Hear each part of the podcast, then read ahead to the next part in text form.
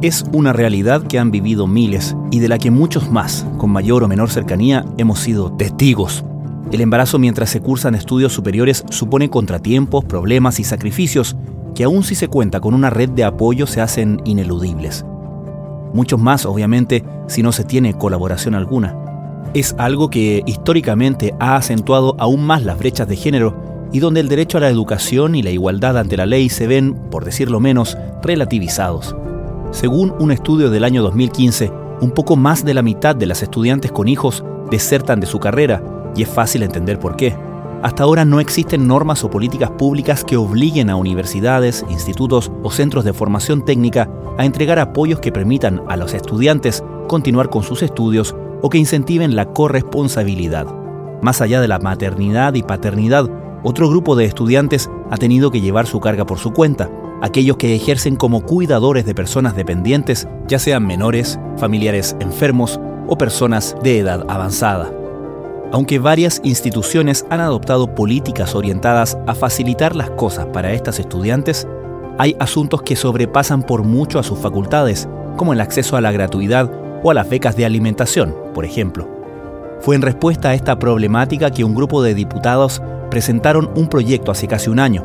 Según su enunciación, la moción de Camila Rojas, Emilia Schneider, María Francisca Bello, Eduardo Cornejo, Claudia Mix, Erika Olivera, Maite Orsini, Juan Santana, Daniela Serrano y Carolina Tello protege los derechos de estudiantes cuidadores de la educación superior, promoviendo la corresponsabilidad y asegurando la conciliación entre actividades familiares, académicas y formativas.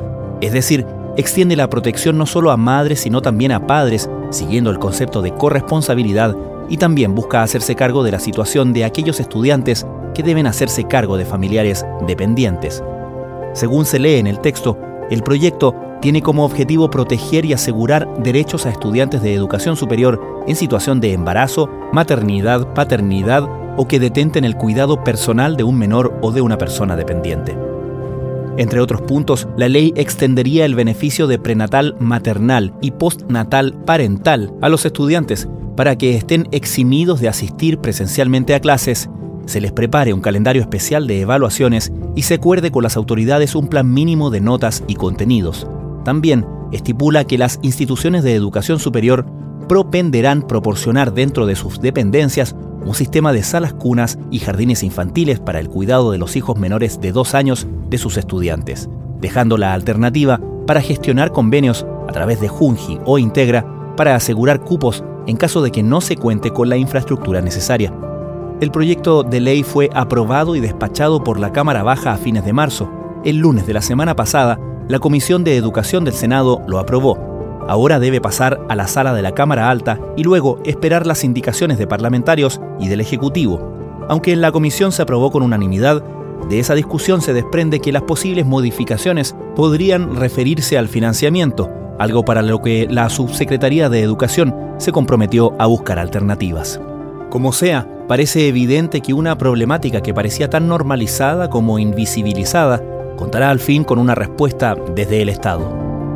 A veces llegaban a la sala de parto como una semana antes eh, de tener eh, el bebé y bueno, y descansaban dos, tres semanas y volvían a las clases. Pero también significaba también perder eh, el semestre por diferentes razones, especialmente cuando el recién nacido tenía alguna, algún problema, ¿no es cierto?, algún problema médico. Eduardo Hebel, director de la Universidad de la Frontera, UFRO, ha sido testigo de la realidad de las estudiantes en esta situación desde hace años, tanto como médico como académico y autoridad universitaria. Hoy ve con satisfacción como un proyecto del que se siente parte avanza en su camino a convertirse en ley. En el episodio de hoy también escucharemos testimonios de algunas estudiantes que recalcan la necesidad de contar con una protección como la que entrega esta ley.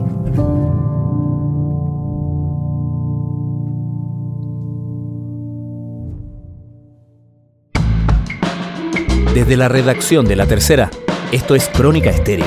Cada historia tiene un sonido. Soy Francisco Aravena. Es lunes 19 de junio es un tema que a mí me, convoca desde hace ya muchos años. Yo llevo más de 40 años en la universidad, tanto como director del departamento de pediatría, yo soy médico pediatra y gastroenterólogo infantil. Posteriormente como decano de, de la Facultad de Medicina durante tres periodos, nueve años, vicerrector de investigación de posgrado y bueno, desde hace cinco años como rector, este es mi segundo periodo. Entonces, es una larga historia en ver que el transitar por la universidad era un periodo en que las parejas, bueno, veían frustradas sus aspiraciones eh, de tener hijos, principalmente debido a la pérdida de beneficios que tienen los estudiantes. Entonces, evidentemente, el tema de las pérdidas de las becas o pérdidas de las becas de alimentación o para qué decir, digamos, el hecho de tener eh, periodo de prenatal y postnatal prácticamente era imposible y, también lo veía desde la, desde la perspectiva profesional, como médico pediatra, que uno controla los recién nacidos. Y bueno, y estos estudiantes eh, que se atrevían a tener eh, hijos, eh, o las parejas, ¿no es cierto? Es un tremendo sacrificio hoy en día de poder eh, avanzar en sus carreras, tanto de pregrado como de posgrado porque no hay un cuidado a estas personas en que, bueno, a veces llegaban a la sala de parto como una semana antes eh, de tener eh, el bebé y, bueno, y descansaban dos, tres semanas y volvían a las clases. Pero también significaba también perder eh, el semestre por diferentes razones, especialmente cuando el recién nacido tenía alguna, algún problema, ¿no es cierto? Algún problema médico.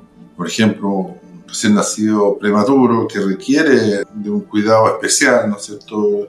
Están por lo menos uno o dos meses eh, en una unidad recién nacido que tiene que estar la presencia materna y también paterna, ¿no es cierto? Pero principalmente materna eh, junto al recién nacido. Entonces, el riesgo de la pérdida de la gratuidad es un tremendo riesgo dado que hoy en día, eh, a través de la ley 21.091, la gratuidad se mantiene solamente por los años en que está calculada la, la malla curricular de tal o cual carrera. Si son cinco años para las carreras de cinco años, siete años para las carreras de siete años, y si se prolonga más allá de, los, de, ese periodo, el estudiante tiene el riesgo de perder la condición de ser beneficiario con la gratuidad. Bajo esa circunstancia, eh, hemos apoyado desde la Universidad de la Frontera la formulación de una política que eh, realmente pueda proteger a estas eh, parejas que han decidido durante su periodo universitario tener hijos.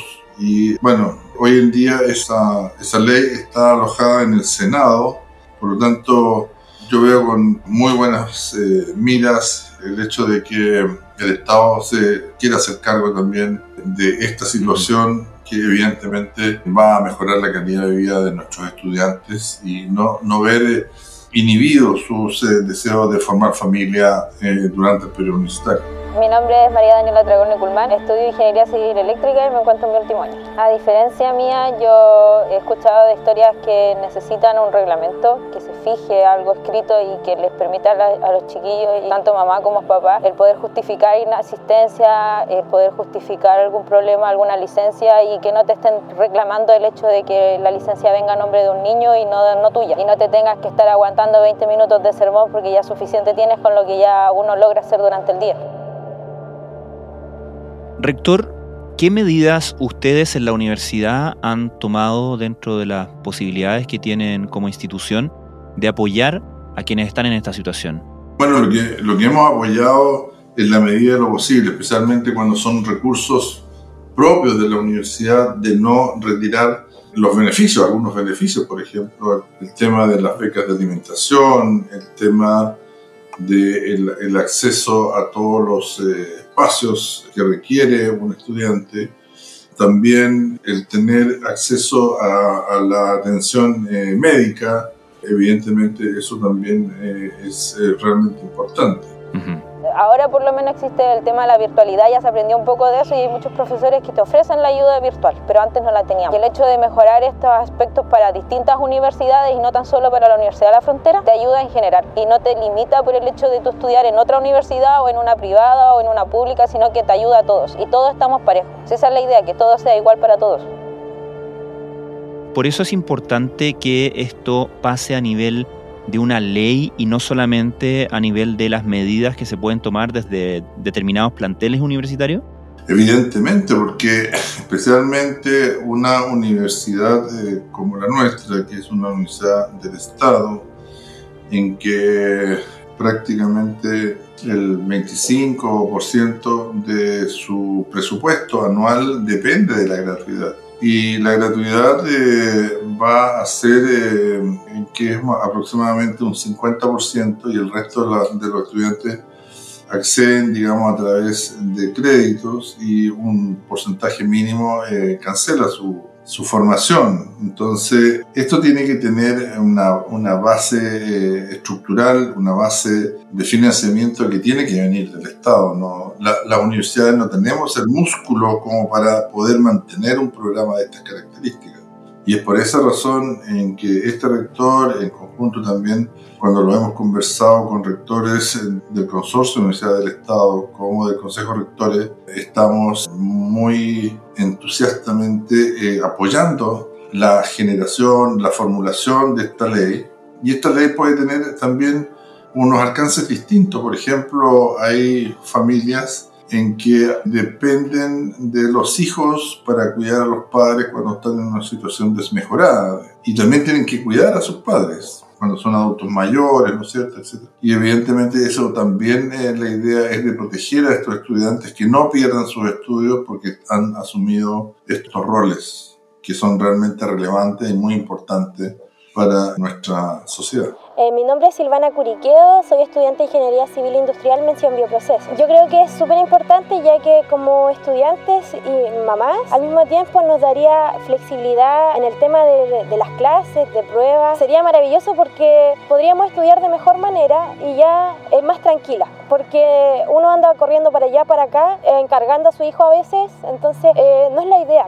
Eh, si tú eres mamá, no que te digan los profesores estudiar o, cuidar a tu hijo, tienes tu responsabilidad. Entonces yo creo que eso igual influye mucho en, cómo nosotros podemos enfocarnos siendo, siendo estudiante y, bueno, la UFRO igual ha sido de gran ayuda y creo que ha sido una de las mejores universidades que ha implementado programas para estudiantes con hijos. Rector, ustedes como universidad o como consorcio o como consejo de rectores, ¿Han apoyado el proyecto de ley o están de alguna manera en su génesis también? Estamos en la génesis de esta ley, pero evidentemente que la progresión, el avance, los aportes, ahí ya no depende tanto de los eh, rectores o rectoras de, del Consejo de Rectores, ahí depende más bien del poder legislativo. Entonces, por eso vemos, y yo personalmente eh, muy contento que esta ley está en este momento durmiendo en el Parlamento, especialmente en el Senado, nuevamente se convoque a discutir los temas, a conversar los temas, a hacer los aportes eh, en esta ley. Eh, hemos privilegiado que los rectores que están más cerca de la capital asistan a esta sesión que es para seguir discutiendo toda esta temática. Este proyecto de ley fundamentalmente señalan sus autores que se eh, inicia a partir de la constatación de no existir los resguardos adecuados del embarazo, la maternidad, la paternidad, ni tampoco la condición de cuidadores o cuidadoras de estudiantes de instituciones de educación superior. Agregan que esta situación a los que mayormente afecta es a las estudiantes,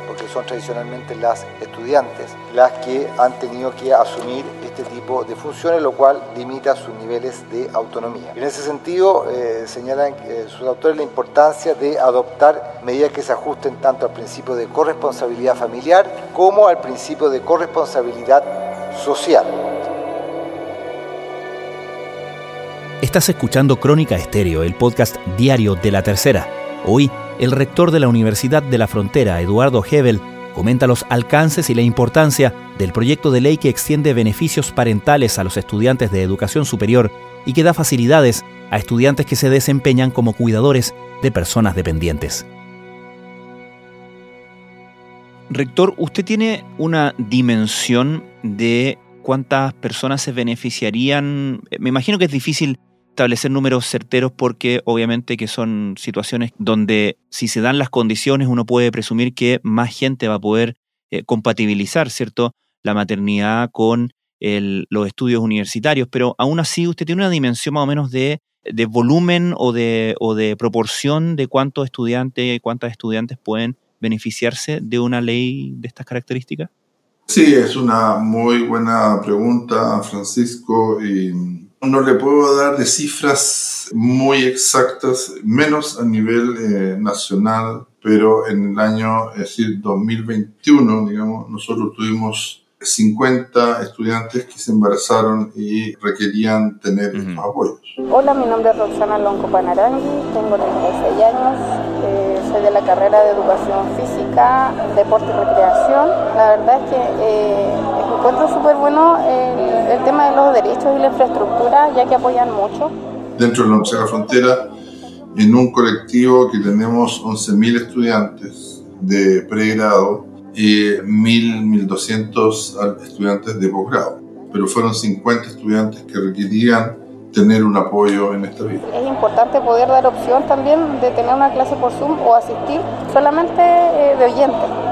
Y creo también importante eh, realizar un seguimiento para el uso adecuado de esta ley, para que se cumpla de buena manera. Creo que Rector, ¿el proyecto de ley es tanto para padres y madres? Exactamente, es tanto para padres y madres. Ya, ¿y cómo reparte, por así decir, ese beneficio? No, especialmente los permisos, el permiso, por ejemplo, especialmente postnatal, pueda ser asumido tanto por el padre como por la madre. Entonces ahí el padre también va a requerir, si se toma la decisión que es el padre el que asume este cuidado, también entonces se requiere el apoyo hacia este padre que también lo más probable sea estudiante de la universidad, siempre y cuando sean estudiantes universitarios. Quisiera eh, partir señalando que este es un proyecto que despierta mucho entusiasmo en el Ministerio de Educación, en el Ejecutivo. Nosotros nos sumamos como, eh, digamos, eh, a patrocinar este, este proyecto que protege los derechos de estudiantes cuidadores de la educación superior, promoviendo la corresponsabilidad y asegurando conciliación entre actividades familiares, académicas y formativa. Rector, y al margen de lo que puede significar la aprobación de una ley de estas características, a nivel de la conversación que usted tiene con los académicos, por ejemplo, ¿existe mayor conciencia que antes de parte de los propios académicos de la necesidad de dar facilidades tanto a padres como madres que estén en esta situación o que, o que estén pensando incluso de embarazarse?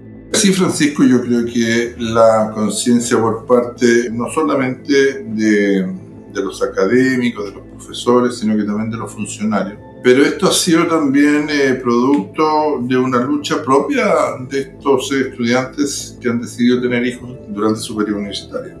Y en ese contexto, bueno, se han, se han formado agrupaciones de padres, de hijos, de estudiantes entonces, evidentemente, esto también ha aparecido fuertemente como una necesidad, como una expresión gremial por parte de los estudiantes. Perfecto. Y eh, hemos conversado con estas agrupaciones y la verdad es que ellos tienen mucho, mucho que decir al respecto y muchas de las iniciativas que están en este momento en curso en el tema de la ley nace de estas agrupaciones y de, esto, de la opinión de estos estudiantes.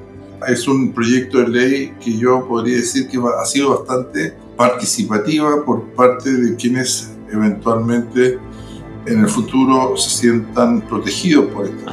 Además, exigir a las instituciones de educación superior disponer las medidas de flexibilización académica necesarias y finalmente que ellas propendan a contar con equipamiento e infraestructura que permita ejercer tareas de cuidado. Esto es fundamentalmente lo que propugna este eh, proyecto de ley eh, que, eh, como les insisto, ingresó al Senado el 22 de marzo y que cuenta este año con, dos artículos permanentes una disposición transitoria. Gracias, presidente. Rector, muchísimas gracias por esta conversación. Sí, Francisco, yo agradezco muchísimo este contacto. Un abrazo.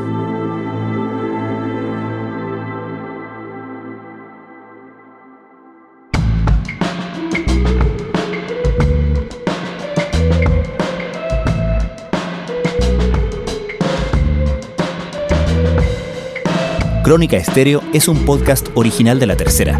La edición y conducción es de quien les habla, Francisco Aravena. El diseño y postproducción de sonido son de Michel Poblete. Nuestro tema principal es Say Again de Citadel. Escucha todos nuestros episodios en Spotify o en tu plataforma favorita de podcast y en latercera.com. Nos encontramos mañana en una nueva entrega de Crónica Estéreo. Cada historia tiene un sonido el podcast diario de la tercera.